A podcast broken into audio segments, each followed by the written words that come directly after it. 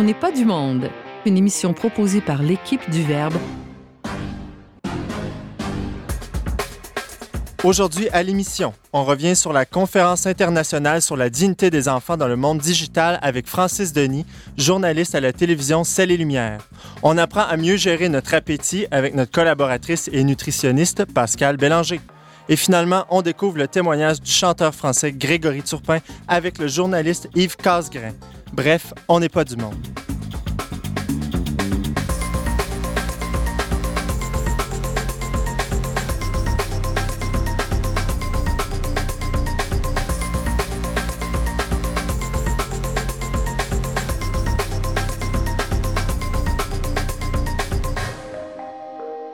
Bonjour à tous, bienvenue à votre magazine culturel catholique. Ici, votre animateur en remplacement, James Langlois, rédacteur en chef adjoint du magazine Le Verbe, euh, comme je dis, en remplacement d'Antoine Malenfant, qui vous accompagnera pendant la prochaine heure, bien accompagné avec mes trois chroniqueurs invités, chroniqueurs euh, auxquels on est habitué. Mais euh, Francis Denis, ça fait quand même un moment qu'on t'a pas vu à l'émission, non? Oui, oui, ça fait. T'étais en congé? Euh, exactement, congé, euh, disons, de, de, de, trop de trop de travail. Et justement, ce dont je veux vous parler aujourd'hui est la raison de mon absence au dernier épisode.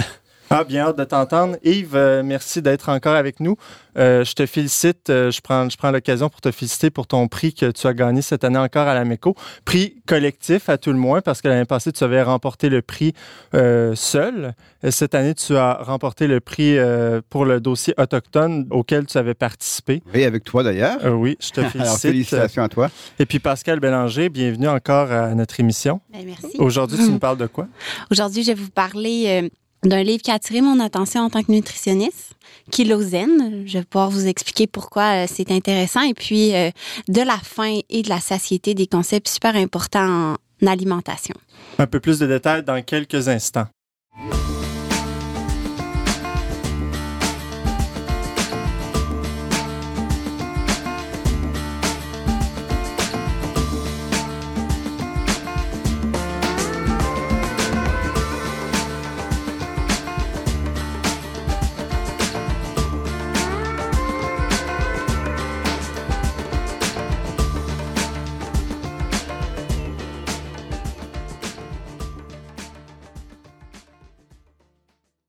Le 3 octobre dernier, euh, il y avait lieu à Rome une conférence internationale qui portait sur la dignité des enfants dans le monde digital. La, la, dite conférence a eu lieu à l'Université pontificale La Grégorienne et euh, il y avait plusieurs personnalités rassemblées, l'organisme We Protect, euh, quelques évêques.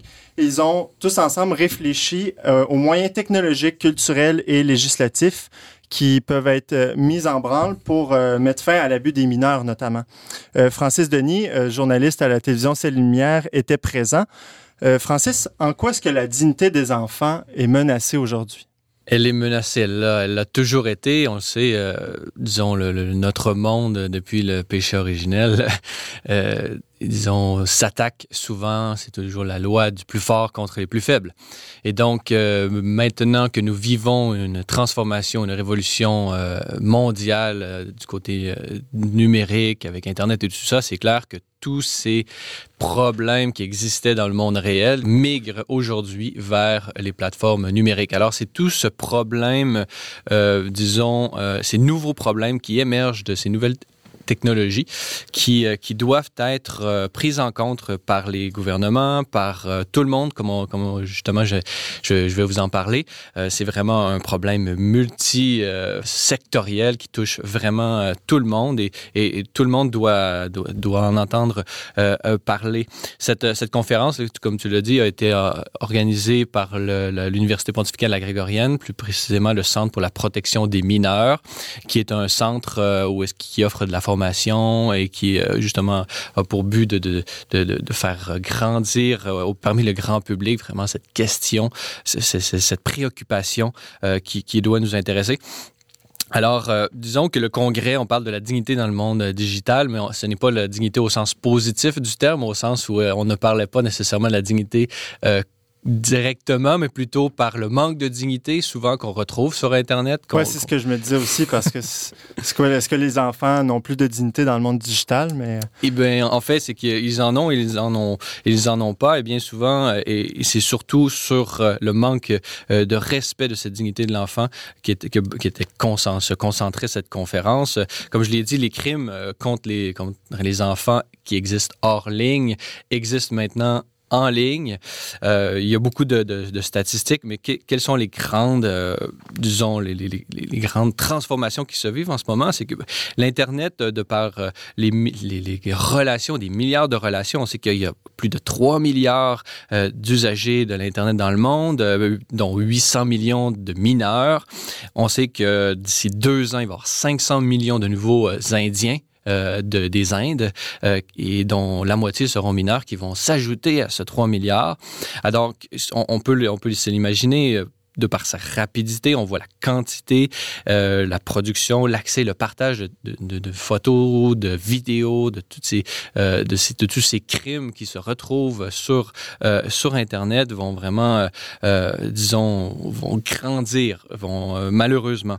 Et donc, il est difficile de légiférer, d'appliquer la loi. C'est vraiment des, des questions qui touche tout le monde au point de vue international. C'est pas un seul pays parce que l'Internet, on le sait, n'a pas de frontières. Donc, tous euh, doivent. Euh, une nouvelle coopération est nécessaire euh, aujourd'hui. Donc, quand on parle de monde digital, on parle surtout d'Internet. Surtout d'Internet. Okay. D'Internet et euh, des Internet. Je, je veux le préciser pour l'ignorant que je suis. Oui, oui, oui. Bien, on va, justement, on va en parler. Qu'est-ce que c'est euh, d'abord, disons, les crimes contre les enfants? Bon, on parle surtout, euh, bon, des, de la, on peut parler de la violence, on peut parler de, l'exploitation sexuelle, on peut parler des, des, du trafic humain, de la prostitution, de la pornographie, et, et j'en passe. Là, c'est des listes et des listes de, de, de ce type de crimes. Ceux, ceux qu'on a, qui ont surtout aborder, c'est les crimes à caractère sexuel, Évidemment. De, et euh, surtout de la, de la, pornographie. Alors, euh, on, on, note depuis 1990, euh, selon le professeur Wallach de la University of New Hampshire, on, une diminution euh, des crimes réels, en, en, entre guillemets, euh, qui manifestent une certaine, euh, d'une manière positive, que, que la lutte contre ces crimes-là est efficace. Par contre, on peut aussi sous-entendre derrière ça peut-être que c'est la migration vers l'Internet qui a créé cette diminution, euh, puisque, disons, euh, un seul crime pris en vidéo ou en photo euh, peut être vu par des millions de personnes, des milliards, des millions de fois. Donc, euh, ce qui fait en sorte que le, le, la réduction du nombre de crimes, entre guillemets, mais la prolifération euh, des usagers, de ceux qui en profitent de ces Donc, le, la gravité euh, du monde digital, d'Internet, vient surtout dans le fait qu'elle sert de, de, plateforme pour diffuser, euh, autrement dit, des, des, des, des choses sordides. Oui, exact, exactement. Puis il y avait, je, je, lisais dans un rapport, justement, un procès, il y avait une victime qui parlait, puis il disait que peut-être que le crime comme tel est passé, mais le fait qu'il est revu et revu et revu dans tout le monde entier euh, par, des, par des, des, des, pédophiles de tout le monde entier, le crime se perpétue continuellement. C'est un crime continuel qui ne cesse, qui ne cesse cessera jamais. Euh, en 2015, la GRC, euh, bon, disons, euh, euh, avait dévoilé le fait que euh, sur ses propres serveurs, où est-ce qu'elle stocke ses images pour être en mesure de mieux traquer les, les, les, prédateurs, on avait juste de photos et de vidéos, on avait plus de 1,2 pétabytes de données, ce qui est, euh, on, et un seul pétabyte, c'est euh, 1000 terabytes. euh, je vous laisse faire le calcul. Ici, un, un terabyte et, et 1000 gigs euh, pour plus proche de notre propre utilisation personnelle. On voit à quel point c'est vraiment de, euh, un fléau euh, mondial. Juste pour préciser, là, c'est pas la GRC qui, qui possédait ces informations, c'est-à-dire ces vidéos-là, ce contenu-là, parce que eux le diffusaient, c'est parce qu'ils sont comme reliés à. C'est des bases de données bases qui de sont données, bon. On va, j'en parlerai pas, mais il y a vraiment des, beaucoup de travail qui se fait à niveau-là, à ce niveau de, de, garder des données, de stocker des données dans le but de mieux traquer les, les gens. Donc on garde les, les photos comme preuves, par exemple, pour inculper des personnes, pour euh, aider. Ça, je vais, y venir un peu plus tard, mais ça peut aider aussi justement avec les nouveaux moyens d'information à, détecter ces images et à les effacer éventuellement sur, le web. On parle, par exemple, aux États-Unis, de 1,1 million de 27 126 plaintes qui ont été faites par des câbleaux-distributeurs, par exemple, des distributeurs d'Internet, de, plaintes justement de ce genre, de, des rapports qui ont, été remis aux, policiers, aux agents de l'ordre, de, photos qui se trouvaient justement sur leur serveur et tout ça quelque chose qui est un peu moins connu. On dit le, dark web, qui est, le, qui est un web caché, de certaine façon. C'est le marché noir, mais du web. Exactement. nous, ce qu'on appelle notre, notre Internet, c'est le web de surface, qu'on appelle, si on regarde dans ce, dans ce milieu-là. Le web caché, quant à lui, c'est un web qui, se, qui, est plus caché, qui est plus difficile d'atteindre, qui comprend moins de, évidemment, moins de, de personnes et, de, et de, de sites web. Et parmi ce web caché-là, il y a une un, dark web, vraiment, qui, où est-ce que là, c'est des choses illégales, euh, et dont 2 euh, du contenu est de la pornographie juvénile. Euh, par contre, 80 des visites qui se font sur le dark web, c'est pour consulter ces 2 Donc, c'est vraiment quelque chose de, de, très... qui, ça, fait peur, de certaine façon, quand on considère le, nombre de, personnes qui peut consulter ce matériel vraiment horrible. Donc, il y a beaucoup de dimensions à cela, c'est clair qu'il y a une dimension psychiatrique, psychologique, politique, technologique, économique et j'en passe. On a, besoin vraiment de tout le monde pour s'impliquer euh, dans cette, euh, Vraiment, on a besoin d'une approche multisectorielle qui transcende même les frontières, les gouvernements. Euh, donc, il est impossible, de certaine façon, de tout contrôler. Par contre, il y a des moyens techniques qui existent. Euh, deux personnes étaient, bon, il y avait plusieurs professeurs d'université, mais deux personnes importantes qui étaient présentes, c'est des représentants de Facebook et Microsoft. Ah oui. Jacqueline Beauchat, qui était la directrice de la sécurité en ligne chez Microsoft, était présente. Elle a parlé de, plusieurs des, choses qu'ils font pour lutter contre, euh, l'exploitation des enfants en ligne euh, dans l'éducation. Ils parlent de, ont une campagne qui s'appelle la Digital Civility, c'est la civilité numérique euh, qu'ils font. il y a aussi un, nouveau logiciel qui a été développé par eux qui s'appelle le photo ADN. Donc, c'est la capacité pour un logiciel de prendre une photo, de prendre le visage et d'en faire d'une façon, euh, dans une saisie des caractères du visage d'une photo euh, pornographique. Et à partir de cela, rechercher partout sur le web toutes les occurrences de cette, de cette photo et, donc rendre un peu euh, radioactif cette, cette photo-là, ce qui fait en sorte que tous ceux, toutes les qui, qui touchent d'une certaine façon, qui, qui apparaissent sur l'écran, sont d'une certaine façon un peu contaminés et donc ça, peut faire peur à ceux qui, veulent, consommer ce, ce genre euh, d'image. Et donc, ça aide beaucoup pour combattre. Je t'interromps un instant, Francis, euh, parce qu'il me semble qu'il faut aborder l'éléphant blanc qui est dans la pièce en ce moment, c'est-à-dire ce colloque-là, cette conférence a eu lieu à Rome. Euh, organisé par l'Église catholique.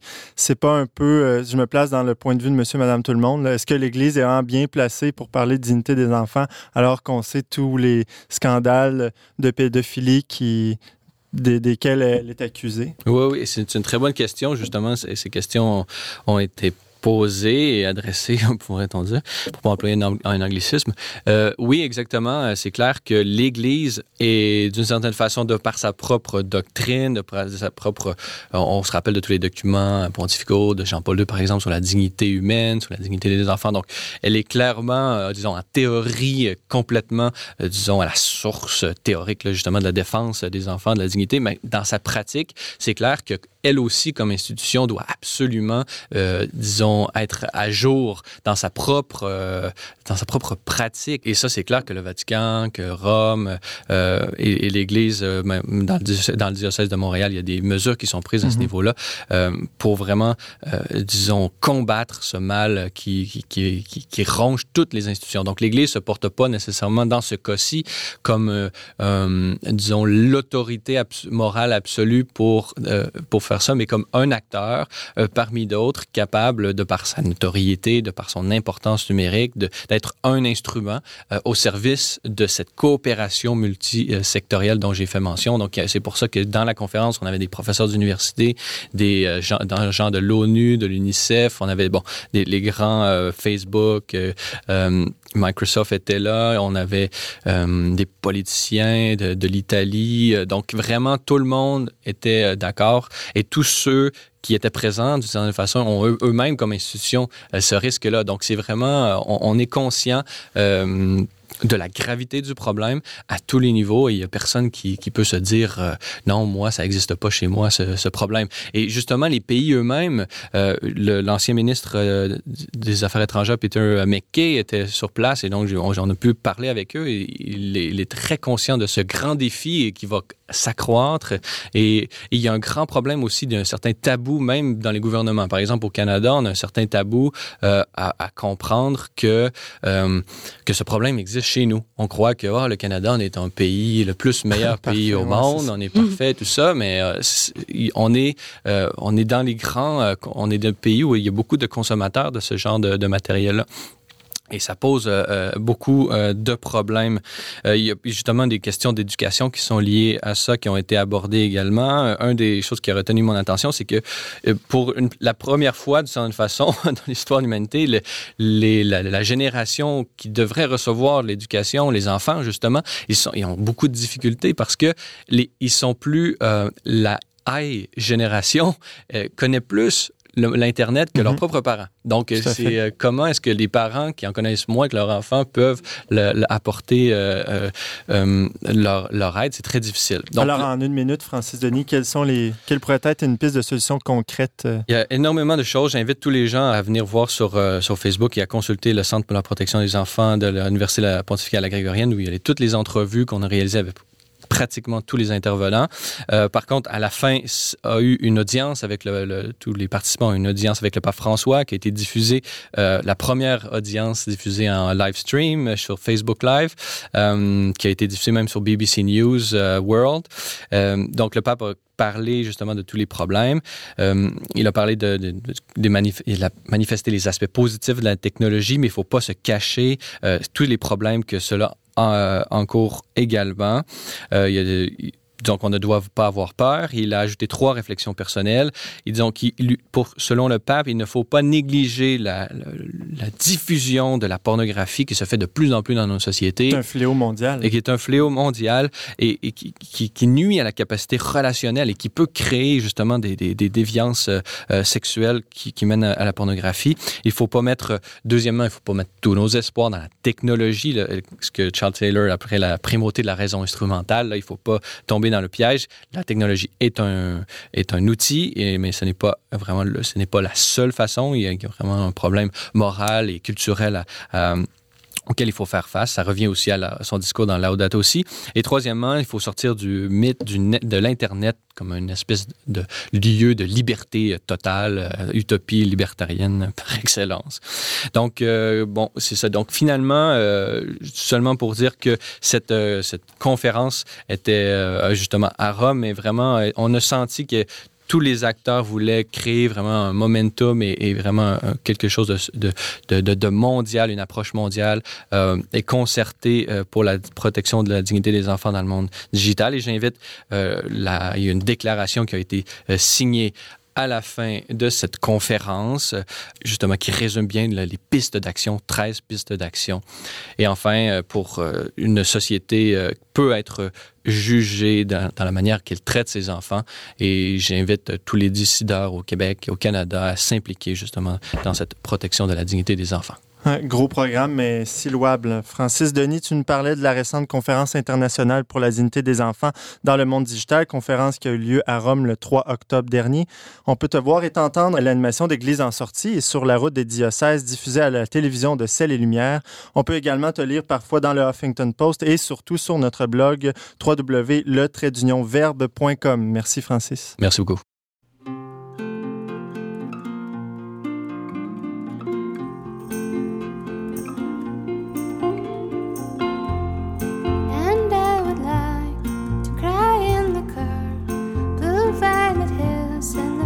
souvenir. I left the flowers outside your door. Your curtains were flying.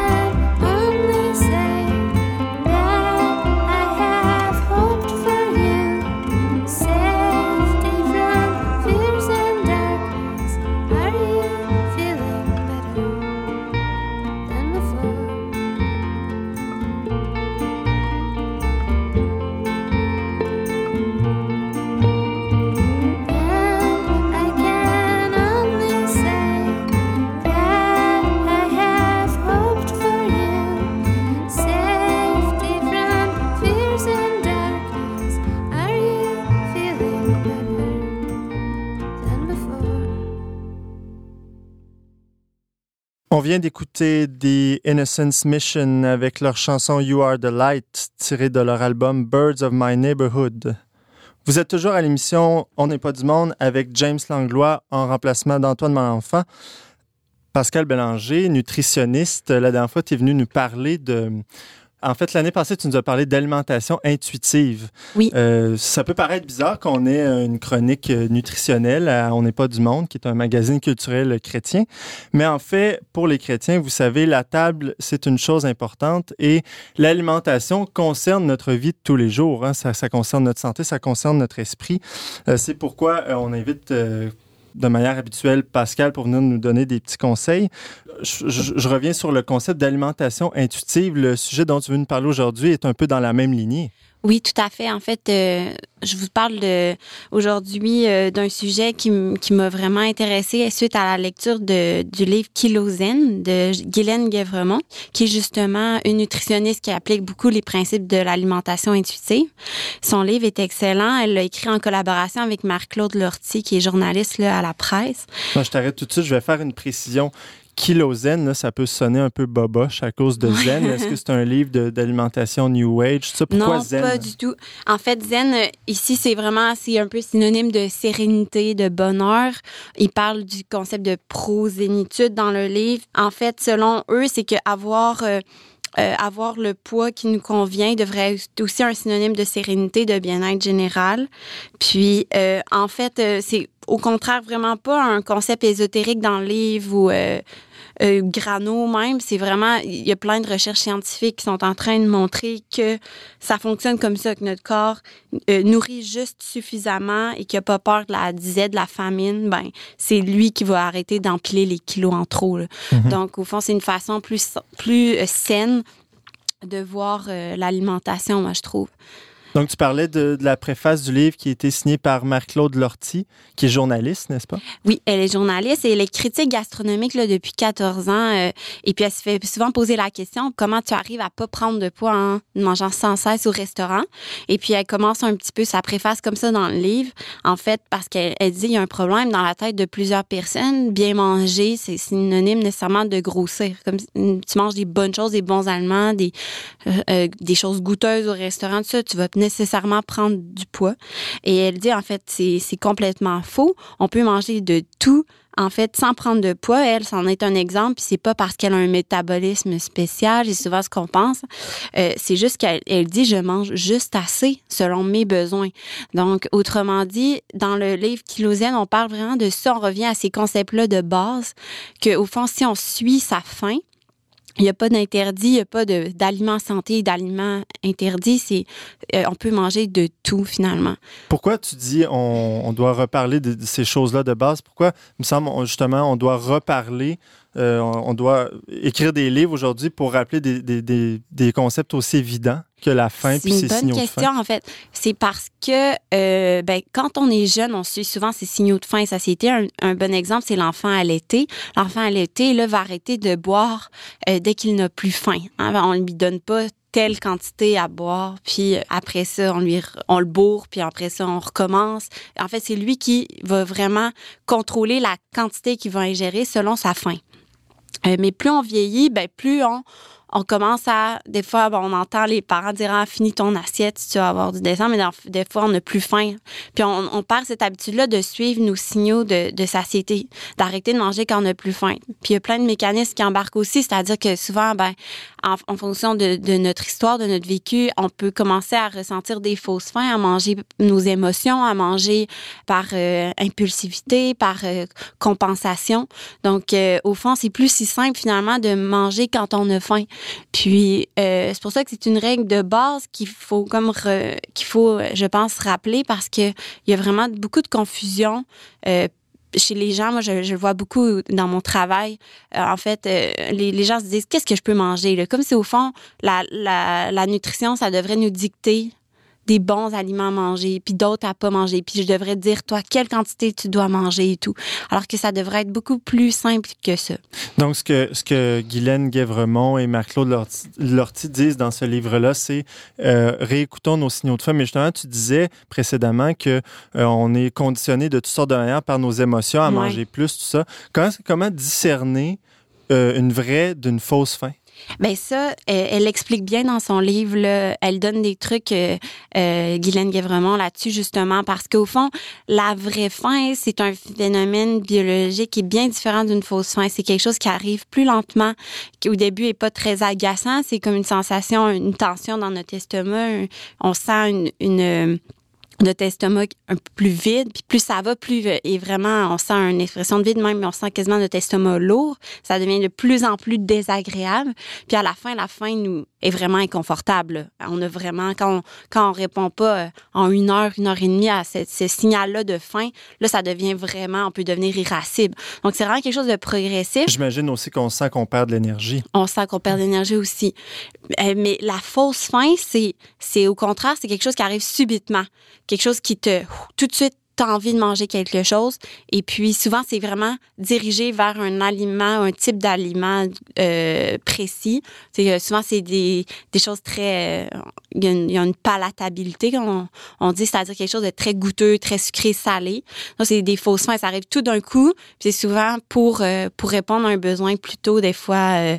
euh, tu des fois, ça peut être en raison d'une anxiété, d'un stress ou une certaine habitude qu'on a pris, des- le grignotage, par exemple, des choses comme ça.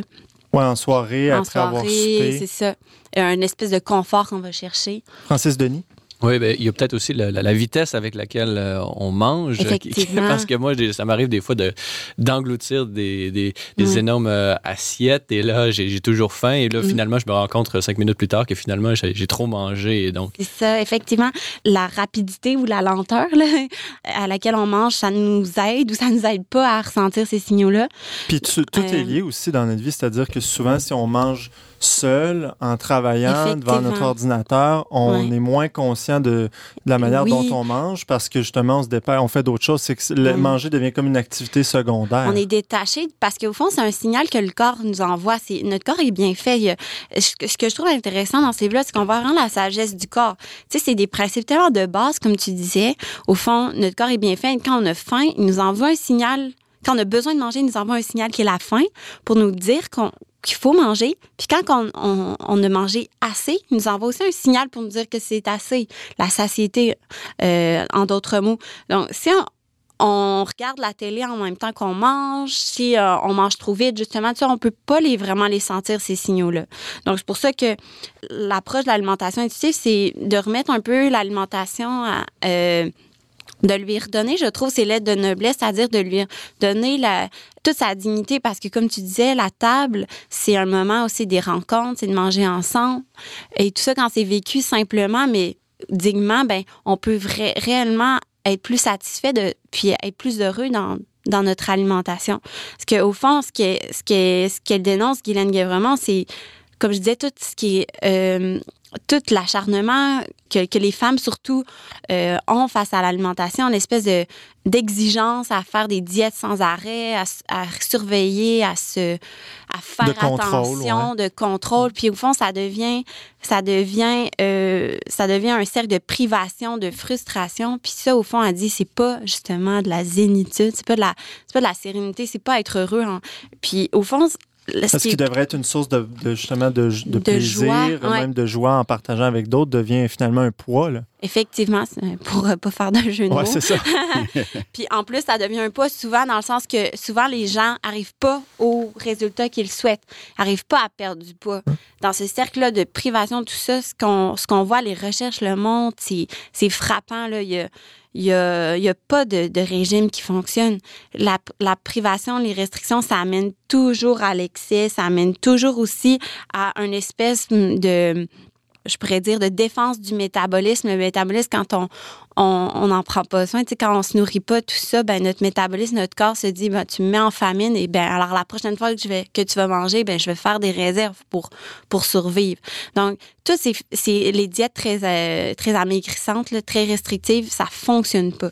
Donc, euh, Donc, euh, le- le- pour revenir aux propos de Guylaine Guévremont et Marc-Claude Lortie dans ce livre Kilosène, ça sera un peu la, la nouvelle méthode, on pourrait dire, pour perdre du poids? Pascal Bélanger, nutritionniste, euh, nutritionniste on sait qu'elle propose aussi un plan de match, euh, Ben, en quelque sorte, à la fin de leur livre. Est-ce qu'on pourrait dire ça? C'est pas euh, c'est pas une méthode ou un programme comme on peut l'entendre quand on parle de de programme pour perdre du poids là, avec tu dois manger tant de carottes, tant de de grammes de viande, ben, tout ça c'est vraiment on est vraiment pas là.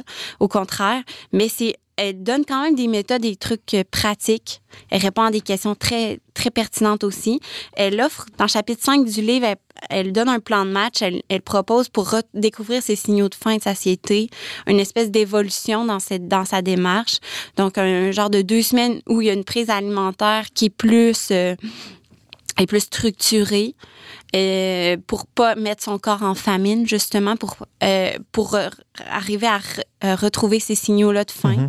puis elle suggère des des types de d'aliments ou des, des compositions tou- toujours en fonction un petit peu de, de son appétit et puis il y a une progression puis elle, réintègre euh, dans la méthode on réintègre les interdits parce que au fond euh, dans l'alimentation intuitive il doit pas y avoir d'interdit d'aliments euh, euh, bannis donc c'est une façon là de vraiment être plus euh, à l'écoute de, comme je disais, de ces signaux de faim et de satiété, puis de se permettre de manger n'importe quoi quand on a faim, juste assez, puis au fond d'être plus libre face à l'alimentation. On évoquait un peu la dimension sociale de l'alimentation. Est-ce qu'elles en parlent dans ce livre-là? Ou... Euh, non, elle n'en parle pas tant que ça, non.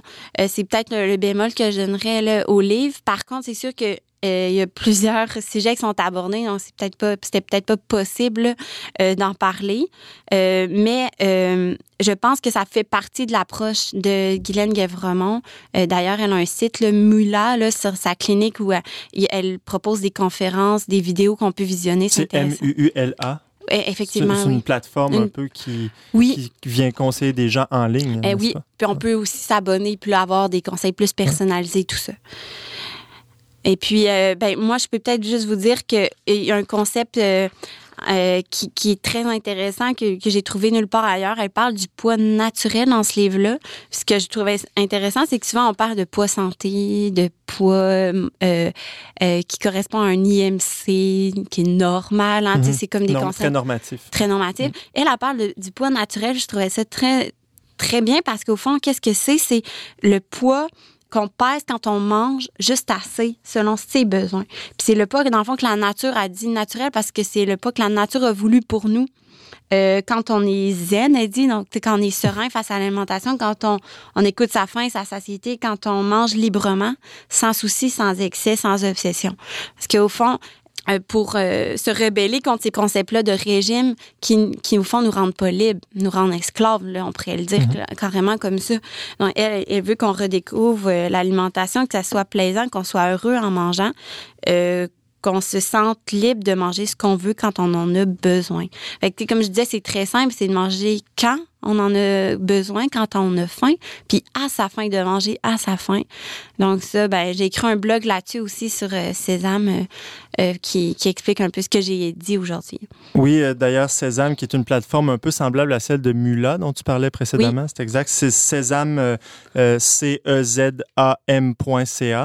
Pascal, merci. Tu nous parlais des signaux de la faim et de l'alimentation intuitive à partir du livre de Guylaine Guévremont et Marc-Claude Lortie, qui a été publié en 2016 aux éditions de la presse.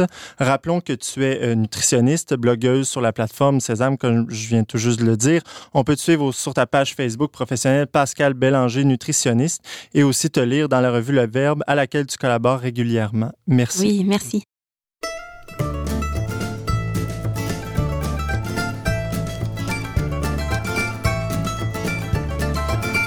Y en a qui prennent un petit coup, moi je mange.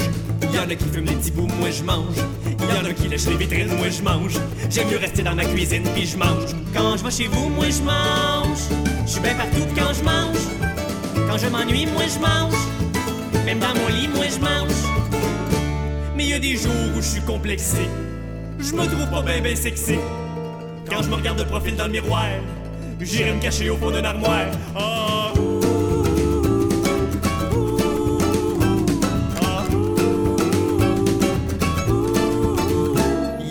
Qui regardent la télé, moi je mange. Y'en a qui restent toujours couchés, moi je mange. Y'en a qui courent les bingos, moi je mange. Y'en a qui rêvent au pays chaud, moi je mange. Quand je suis tanné, moi je mange. Comme un bébé, moi je mange. Quand je suis heureuse, moi je mange. Quand je suis nerveuse, moi je mange. Mais y a des jours où je suis fatigué. Je peux plus monter l'escalier. Je peux plus aller travailler. Je vois même plus le bout de mes souliers. Ah.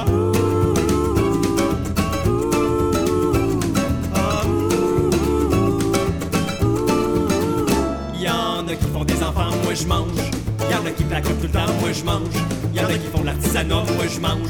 J'ai pas le temps de m'occuper de ça, moi je mange. J'ouvre mon radio, je me fais un bon snack. J'écoute Ginette Renault, puis je mange des crackers Jack. Mais y a des jours où j'en ai assez. Je voudrais m'arrêter de manger. Mais si je me rends à 336, le monde il verra peut-être que j'existe.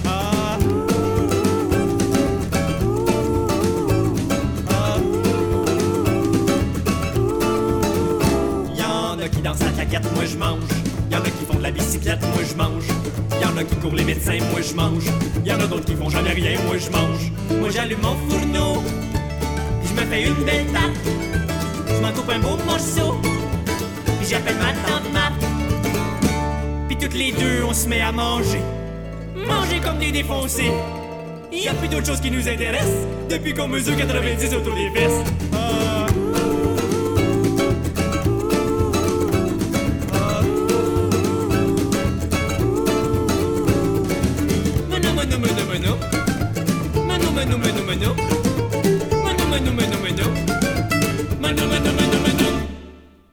Vous aurez reconnu euh, la célèbre chanson Moi je mange d'Angèle Arsenault, interprétée par Cramp en masse.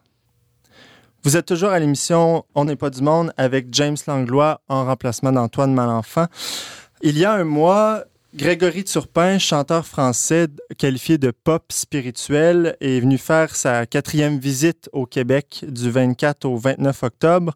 Il a été d'ailleurs un, matin, euh, on aurait aimé ça l'avoir à notre émission, euh, ça n'a pas pu se passer, mais il a été un matin à Radio-Canada à l'émission de Catherine Perrin avec Mario Pelcha. Ça a été très, très agréable de l'entendre. hein. C'est étonnant de savoir qu'un chanteur français qui fait de la pop spirituelle chrétienne euh, fait sa quatrième visite au, au Québec. Yves Casgrain l'a rencontré euh, lors de ses dernières visites euh, et euh, Grégory qui, qui a publié un livre qui, dans lequel il, raconte tout son parcours spirituel. Son livre qui s'appelle Clair Obscur, le premier en 2012. Il en parle peut-être un peu aussi dans son tout dernier, Changer de vie.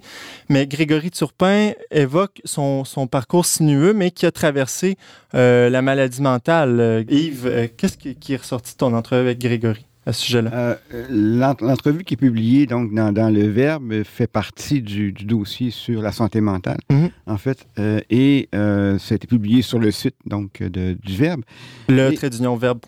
C'est ça. Et j'ai appris, donc, avant cette entrevue-là, comme tu viens de l'évoquer, que Grégory avait eu des épisodes, euh, disons, euh, extrêmement difficiles dans sa vie qui l'ont euh, conduit, en fait, euh, euh, à des tentatives de suicide. En fait, trois tentatives de suicide.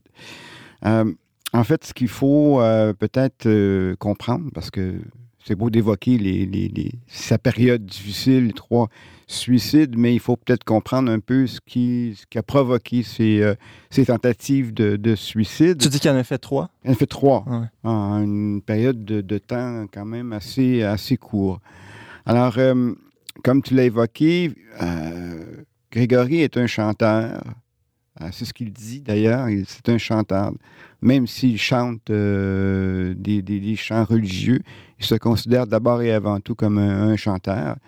Donc, euh, mais avant d'être euh, d'être chanteur, il n'y avait pas cette, du tout cette vocation-là. Il croyait pas vraiment que ce serait ça qu'il qu'il ferait. À l'âge de 15 ans, en fait, il a découvert sa foi. Il n'a pas vraiment évolué dans une famille très, très, très croyante. Alors, à l'âge de 15 ans, il a vécu une espèce de, de conversion qui l'a amené, en fait, euh, à, être euh, moine, en fait. Oui, Euh, rentré chez les, dans l'ordre des carmes. Les carmes, euh, plus exactement. Et à l'âge de 18 ans. Donc, trois ans après, c'est quand même assez rapide comme, comme cheminement. Alors, il a vécu donc un an au monastère. Et évidemment, il croyait avoir trouvé sa voie. Euh, C'était le paradis, euh, le paradis total, en fait, la joie. Euh, et malheureusement, au bout d'un an, il a vécu ce qu'il appelle une maladie. Il ne s'explique pas vraiment beaucoup là-dessus, mais enfin bref, euh, ce qu'il dit, c'est qu'il n'arrivait plus vraiment à suivre le, le tempo des, des moines. Qui est Euh, très exigeant, faut très le dire. exigeant. Je m'en allais dire, peut-être les, les auditeurs euh, se demandent mais pourquoi euh, on n'arrive pas à suivre euh, le rythme des moines? Les moines sont tranquilles, ils font Mhm. que prier. Euh, Disons que oui, ils prient, mais ils font aussi autre chose, donc euh, ils sont très actifs. Alors, euh, Grégory n'a pas été capable, de- effectivement, de, de suivre euh, le rythme. Il a dû quitter. C'est se lever tôt, euh, Euh, avec euh, plusieurs heures de prière par jour, du travail manuel. Le travail etc. aussi, il ne faut Ouais. pas oublier cet aspect-là. Euh, chaque moine travaille. euh, il y a un but aussi de l'autofinancement, aussi, Mhm. d'être autonome le plus possible. Donc. Et la prière, comme tu dis, le veto, euh, bon, aussi. Et aussi, évidemment, l'étude. euh, il faut étudier Ouais. beaucoup. Donc, c'est un rythme de vie prenant. Et, bon, semble-t-il qu'il n'a pas pu vraiment supporter tout ça. Donc, au bout d'un an, on lui a suggéré de, de, de, de quitter, quoi. C'était pas sa place. Si je ne m'abuse, il avait seulement 18 ans à peu près. Euh, ben oui, quand il a quitté, il avait 19 ans, en fait. Est ce qui est assez jeune pour oui. rentrer euh, Il est dans rentré à l'âge de 18 ans. Euh, ben, J'imagine qu'il n'était pas encore euh, moine comme tel, mais c'est- ses débuts, euh, tout simplement. Et au bout d'un an, ben, il, a, il a été obligé de- de- d'arrêter, comme, comme je viens de le dire, à 19 ans. Alors, à 19 ans, euh, c'est la crise, évidemment, parce qu'il ne comprenait absolument pas euh, ce qui lui tombait dessus. Euh, croyait vraiment avoir discerné avec, avec d'autres la, volonté de Dieu sur lui. Et ça n'a pas été le cas, mais pas du tout, puisqu'il est obligé de quitter. Il a tombé dans une espèce de, de- de- de crise, euh, la nuit noire, quoi, tout à fait. Il a rejeté, en fait, son cheminement spirituel, sa pratique religieuse. Et, euh, bon, est-ce qu'il a renié Dieu? Je ne crois pas qu'il a vraiment été jusque-là, mais disons qu'il a mis ça derrière lui, Mm. au rencard. En fait, ce qu'il dit, c'est que ce qu'il maintenait, ce qui le maintenait dans sa relation avec Dieu, avec sa foi, c'était la confession à tous les mois qu'il ne manquait jamais. Mais c'était peut-être le seul élément qu'il Oui, gardait en. C'est ça. Mais pour le reste, il n'était pas vraiment en lien comme tel Ouais. avec, avec son, son cheminement de, spirituel. Juste avant, euh, je pense, d'entrer, ou entre le moment où il a fait sa, la redécouverte de, de- de sa spiritualité, de sa foi, à l'âge de 15 ans, et d'entrer euh, chez les Carmes, il, il a découvert un talent. Et celui, évidemment, de chanter et euh, de jouer de la guitare Mm. dans un groupe de prière. Justement, on l'a invité à euh, faire un peu de musique et donc il, il s'est découvert vraiment à cet âge-là un talent réel. Petite anecdote, c'est le père Martin Lagacé de la communauté de l'Emmanuel à Québec, qui est euh, maintenant à la paroisse Saint-Thomas d'Aquin, qui à l'époque était en France et qui avait commencé ce groupe de jeunes dans lequel Grégory Turpin a découvert justement sa passion pour la musique. Le père Martin, rappelons-le, qui est un amateur de musique et un musicien lui-même. hein. Ah, on a comme. On voit, on voit que les choses se placent sans, évidemment, que les personnes s'en rendent vraiment compte. Euh, on prend une direction alors que c'est l'autre qu'on devrait prendre, en fait. Mais tout ça, c'est nébuleux. Et puis, euh, des fois, on, frappe un mur. C'est ce qui est arrivé avec, euh, avec Grégory. Donc, c'est sa crise. Mais il se rappelle, en fin de compte, que, ben oui, il y a un talent et il pourrait l'exploiter. Mais ça ne se fait pas du jour au lendemain, bien sûr. Euh, ce qui arrive, c'est que quand il sort du, euh, monastère, il faut bien qu'il vive aussi. Il n'y avait rien, il avait pas euh, rien pour, vivre. Donc, je pense que c'est son père qui l'a placé dans un, supermarché. Et puis, entre-temps, il faisait les bars pour chanter. Et c'est là que euh, le succès est arrivé quand même assez, euh, assez rapidement. Le succès et tout ce que, tout ce que ça comporte. Oui, c'est ça. C'est un succès relatif, là, quand Mm. même. Là. C'est qu'il était connu dans le milieu des bars, donc il y avait de plus en plus de contrats. Et ce qui est arrivé, ben, il a fait euh, évidemment plusieurs, euh, plusieurs contrats et plusieurs fêtes aussi, puisque évidemment, L'argent qui rentrait. les gens qui rentrent, Donc là, les, la- les fêtes ouais. aussi où il était invité. Et il y avait évidemment beaucoup, beaucoup de, de gens qui, euh, qui allaient là et aussi une invitée spéciale qui était toujours là, plus ou moins discrète, évidemment, je pense. Je parle de la drogue. Mhm. Euh, on l'invitait, bien sûr, bien à, dit. à prendre, euh, à prendre cette, euh, cette drogue-là. Il a résisté jusqu'à un certain point, et puis à un moment donné, il a, il a dit, tiens, pourquoi pas, je vais, je vais, je vais faire ça. Et euh, il a pris goût, évidemment, à cette, cette drogue-là. Pourquoi? Tout simplement parce que, euh, ou c'est étrange que ça puisse paraître, mais euh, il y a beaucoup d'artistes qui sont pris dans- avec la, la même chose. C'est- C'est un- un- une personne très, très, très timide, très renfermée.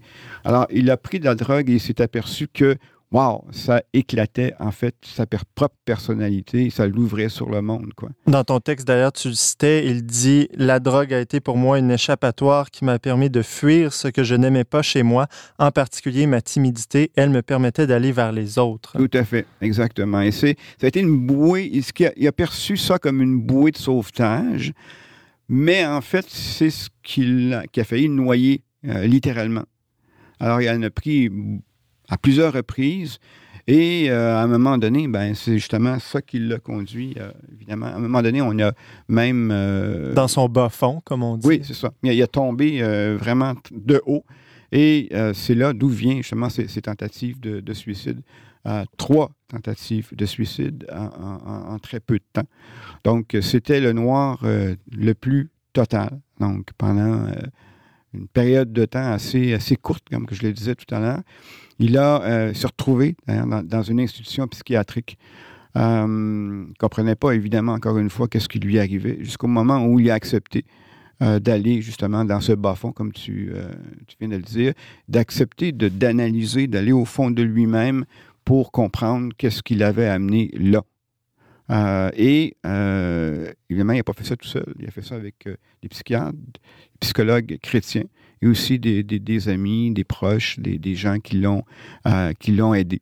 Yves Casgrain, tu nous parles de la vie de Grégory Turpin, qui euh, en 2012 a sorti un livre Clair-Obscur que j'ai lu euh, aux éditions Première Partie, mais dans lequel il. Moi, je me rappelle pas avoir entendu cette phase de. Je dirais cette, cette partie où il était dans, dans des instituts psychiatriques. Là. On dirait qu'il peut-être qu'il est plus à l'aise maintenant d'en parler. As-tu senti que c'était nouveau, ça, qu'il en parle publiquement? Parce que c'est quand même rare des artistes qui, qui font cette, ce- on pourrait dire ce coming out public. euh? Ben, je ne sais pas si c'est nouveau, euh, mais moi, il me l'a dit dès la première fois où je l'ai rencontré, euh, d'ailleurs pour, pour cette, cette entrevue-là. Et c'est ça qui, moi, m'a étonné et épaté à, la fois, c'est que maintenant, bon, évidemment, il y a eu plusieurs, plusieurs étapes par la suite. Il a connu du succès. Et là, maintenant, il est, il est sous étiquette Universal. Il a une Tout à grosse, fait. grosse étiquette internationale. Euh, et euh, donc, un, un auteur-compositeur comme ça qui connaît le succès a tendance souvent à, pas cacher, mais disons, à moins en parler de ces, de ces moments difficiles pour se concentrer sur le moment présent. Ben, c'est ce qu'il fait, bien sûr, mais lorsqu'on l'aborde, on aborde avec lui cette question-là, il ne s'en cache pas du tout, il en parle ouvertement. Et pourquoi il en parle? Il dit tout simplement qu'il veut faire tomber euh, la chape du silence qui recouvre la maladie mentale, surtout dans les milieux chrétiens. Mhm. Parce qu'on a tendance à juger les gens qui, les chrétiens, qui euh, sombrent dans la dépression ou qui ont une maladie euh, sévère et permanente, en disant que c'est de leur faute, en disant qu'ils ne prient pas assez, etc., etc. C'est des questions d'ordre spirituel, euh, Oui, esprit. au lieu que ce soit des questions d'ordre euh, social, psychologique ou voire physique. Avec certaines Mhm. maladies, c'est carrément physique. Alors, c'est pour ça qu'il qu'il continue à en parler, non pas qu'il se fasse le porte-parole de quoi que ce soit, sauf que lorsqu'on lui présente ce moment de sa vie, il ne va pas se défiler. Il en parle même durant ses spectacles. Ben, c'est ce que je m'en allais dire. euh, Il s'en cache pas. Je l'ai vu, en, j'ai entendu en concert une fois, puis il fait son témoignage. Bon, il va peut-être pas aussi loin dans les détails de sa vie psychologique. Il se concentre peut-être plus sur son, son, son témoignage de foi, mais effectivement, c'est, ça fait et partie de ses ça spectacles. Qui, est- qui, est- qui- qui me fascine euh, chez lui, c'est que d'abord, il est extrêmement simple, humble. Mm. Ce qu'il a vécu l'a façonné et il sait qu'il est, il est très fragile. Alors, il s'entoure, il continue à sa, sa carrière, mais en s'entourant d'amis, euh, de gens qui, euh, qui suivent sa carrière de très, très près. Il revient constamment là-dessus. Il dit, seul, je ne pourrais pas y arriver. Euh, il, faut, il faut bien sûr qu'il y ait une vie spirituelle très forte. D'ailleurs, il continue, certains lui, a- ont fait remarquer, il me disait ça en, en entrevue, qu'il continue à être un moine. En Ah ouais. fait, il continue sa vie de moine, mais. Euh, dans un appartement, euh, chez lui, seul, petit appartement, il vit très simplement, très pauvrement en fait. Euh, souvent, il va donner de l'argent d'ailleurs à, des, artistes en émergence qui, qui commencent. C'est pas quelqu'un qui va chercher justement la gloire pour la gloire. Mais il a appris effectivement de ses, de ses difficultés, de ses problèmes. Et, pour moi, c'est un, comme un modèle, en fait. Il ne faut pas avoir peur de ces moments-là, de ces difficultés-là. Et même de dire, ouais, j'ai rejeté peut-être Dieu ou j'ai pas, j'ai pas vraiment, pour certains en tout cas, j'ai- j'ai pas euh, ten- tendu la main à Dieu. Alors il dit, lui, il dit, ouais, mais encore faut-il avoir la force de- d'attraper la main de Dieu. Il y a des fois, on est tellement dans le fond qu'on n'a même plus cette force de tendre la main vers Dieu. Alors, euh, c'est pour ça qu'il continue à en parler et puis de dire aux gens, ben, ne jugez surtout pas les chrétiens euh, et toute personne d'ailleurs qui vivent euh, ce, problème-là. Oui, il en a bien besoin parce que euh, lui, maintenant, comme tu l'as dit, est chez Universal. Il vient de sortir son troisième album, quatrième album en fait. Et c'est le premier chrétien, euh, du moins qu'il l'affirme explicitement, publiquement, qui a fait l'Olympia à Paris. Donc, c'est pas rien. Euh, Yves Casgrain, tu nous parlais du chanteur français Grégory Turpin et de ses, on pourrait dire, ses dédales avec la maladie mentale. On peut euh, lire ton entrevue avec lui sur notre site le verbe.com. On peut te lire également dans nos publications papier, dans la revue du Sanctuaire Notre-Dame du Cap et sur le site de Présence Information Religieuse. Merci.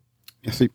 On va justement aller écouter un extrait de son dernier album, euh, Changer de vie, euh, qui s'intitule. Viens,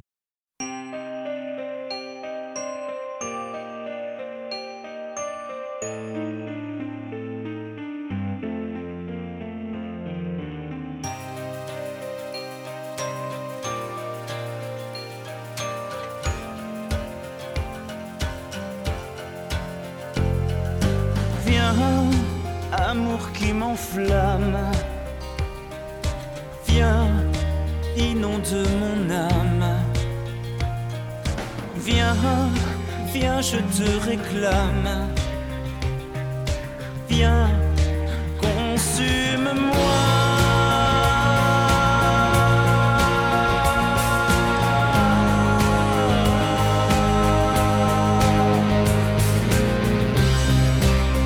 Et ma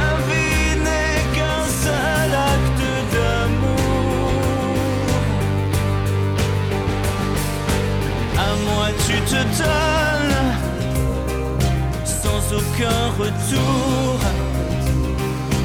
À moi tu te donnes sans aucun retour. Viens ton ardeur me presse. Viens, car je veux sans cesse. Viens, divine fournaise, viens m'abîmer en toi.